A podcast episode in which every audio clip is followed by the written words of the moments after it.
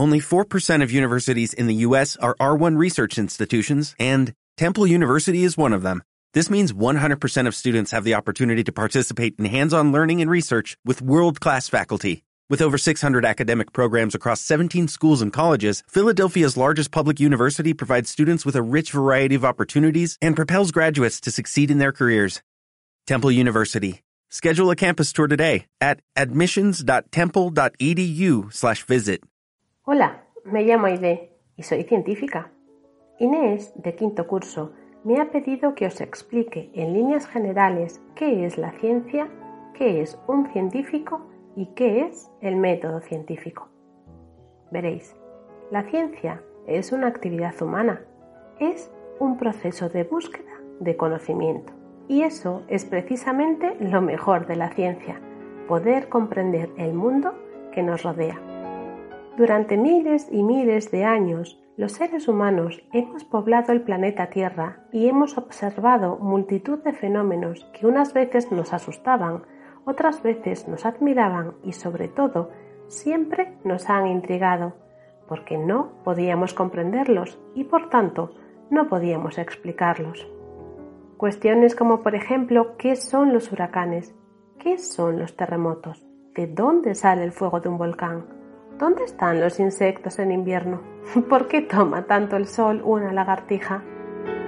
Estas y otras muchas cuestiones eran una incógnita para nosotros y no hemos parado hasta poder proporcionar respuesta a algunas de ellas, aunque también es verdad que todavía queda mucho trabajo por hacer. Pero los científicos no trabajamos de cualquier manera.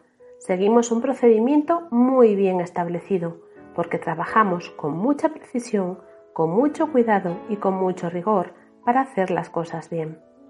Este procedimiento, este conjunto de pasos que seguimos, es lo que se conoce como método científico y se aplica de la siguiente manera. Cuando un científico se encuentra ante un fenómeno que no puede comprender, que no puede explicar, lo primero que hace es definir muy bien su problema. Normalmente formula una pregunta para poder abordar el problema y lo que hace a continuación es recabar toda la información posible existente en torno a esa temática. Estudia y lee mucho para estar muy bien informado.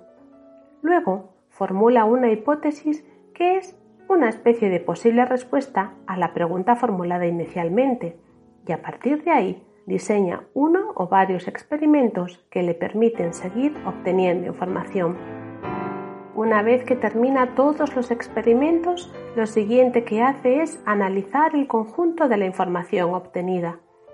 Este análisis se hace con mucho cuidado, de forma crítica, reflexionando y pensando mucho y abordándolo desde perspectivas muy diferentes para poder llegar finalmente a una o varias conclusiones. ¿Queréis que os cuente una cosa? Muchas veces las hipótesis de partida no son validadas, pero eso a un científico no le molesta. Para un científico, un problema no es un obstáculo, sino una oportunidad para seguir aprendiendo y seguir investigando. Así que ya veis, los científicos somos gente normal y corriente que acudimos cada día a nuestro puesto de trabajo a hacer aquello que más nos gusta, que es resolver problemas, buscar respuestas a preguntas que todavía no tienen respuesta. Y nos encanta rompernos el coco. Y ahora me gustaría desvelaros un secreto. Aunque no lo creáis, vosotros también aplicáis el método científico en vuestro día a día. Es una versión doméstica del método científico, pero en esencia hacéis lo mismo que nosotros. Cada vez que planteáis una pregunta y que buscáis una posible respuesta a la misma, cada vez que tenéis un problema y lo resolvéis, estáis aplicando una versión del método científico, la versión cotidiana del método científico.